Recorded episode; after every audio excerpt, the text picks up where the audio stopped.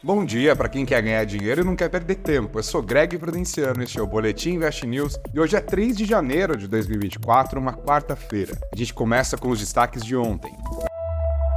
Quem bate o olho nos números principais do mercado financeiro no pregão desta terça pode entender que o ano começou com o pé esquerdo.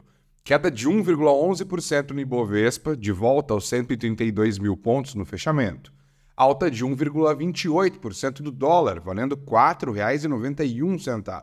Mas as coisas não são tão simples assim. O primeiro dia útil de 2024 foi marcado por um movimento de realização de lucros, impulsionado pela esticada das bolsas americanas e brasileira nas últimas semanas do ano passado. É bem comum, tá?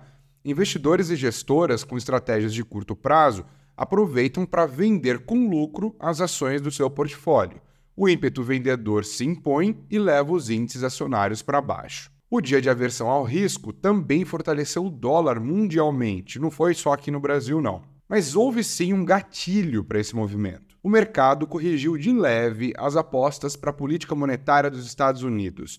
É aquilo que eu venho falando. A aposta majoritária é de corte por lá já em março que espalhou ânimo nos mercados e ajudou as bolsas mundo afora. Até aqui não houve mudança nessa aposta, mas ontem os rendimentos dos títulos do Tesouro Americano avançaram conforme o mercado passou a precificar um corte de 1,5 ponto percentual na taxa, sendo que a precificação anterior era de um corte um pouquinho maior de 1,6%. Foi coisa pouca, mas o gatilho está aí. Muita água ainda vai rolar, claro, e a agenda de hoje é uma amostra disso. Bora para ela então. A quarta-feira terá a divulgação dos números sobre as transações correntes do mês de novembro e de investimento estrangeiro aqui no Brasil. Nos Estados Unidos, destaques importantes. O PMI industrial de dezembro sai ao meio-dia, junto com o relatório JOLTS do mesmo mês, documento importante sobre o mercado de trabalho americano. Mas o foco fica com a ata da última reunião do FONC, o FONC é como o Comitê de Política Monetária aqui do nosso Banco Central. O mercado vai ler essa ata com muita atenção, justamente para calibrar as apostas sobre a trajetória dos juros na maior economia do mundo. Faz preço aqui e acolá. Também hoje começa a valer o novo teto de juros do rotativo do cartão de crédito. Ou seja, a partir de hoje, quem atrasar o pagamento da fatura do cartão vai ver a sua dívida crescer até no máximo o dobro do valor original da dívida. Ou seja, se a dívida é de 100 reais, o valor com os juros não pode ir além dos 200 reais. E agora as curtinhas. Made in China. A chinesa BYD superou a Tesla e se tornou a empresa que mais vendeu veículos elétricos no último trimestre de 2023. No mundo, viu? Tô falando de uma disputa global. A empresa do Elon Musk entregou pouco mais de 484 mil carros nos últimos três meses do ano passado enquanto a BYD vendeu mais de 526 mil veículos totalmente elétricos no mesmo período. A Tesla não está no melhor momento. Embora a capacidade produtiva tenha aumentado, a empresa está sentindo a força da concorrência e teve de cortar os preços dos seus veículos, mas isso não foi suficiente para atingir os 2 milhões de carros produzidos que o Elon Musk afirmou ser capaz de vender no ano.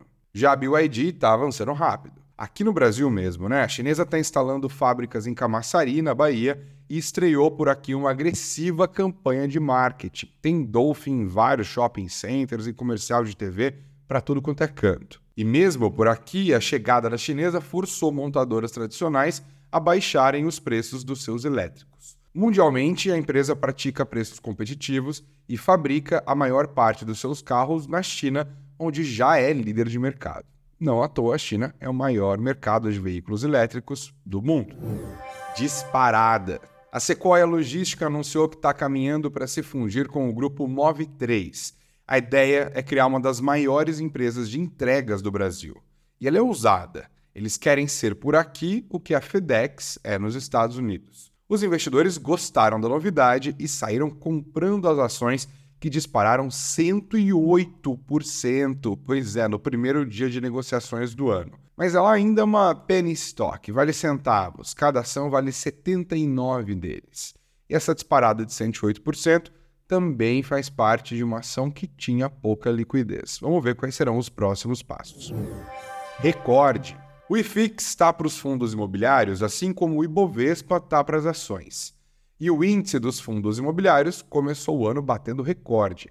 Atingiu os 3.315 pontos durante o dia. Os fundos imobiliários patinaram nos últimos anos por serem uma classe de ativos que compete muito diretamente com a renda fixa.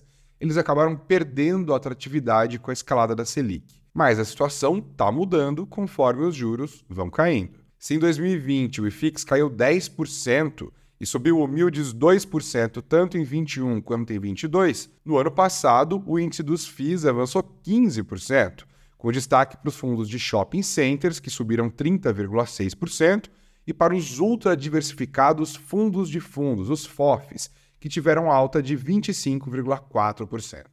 No nosso site tem uma matéria completinha sobre os FIIs que vale a pena conferir da Jana Ribeiro. Em investnews.com.br, não tem paywall, é só acessar. O Boletim Invest News desta quarta-feira fica por aqui, mas volta amanhã, sempre às 8 horas. Um ótimo dia para você e muito dinheiro no bolso.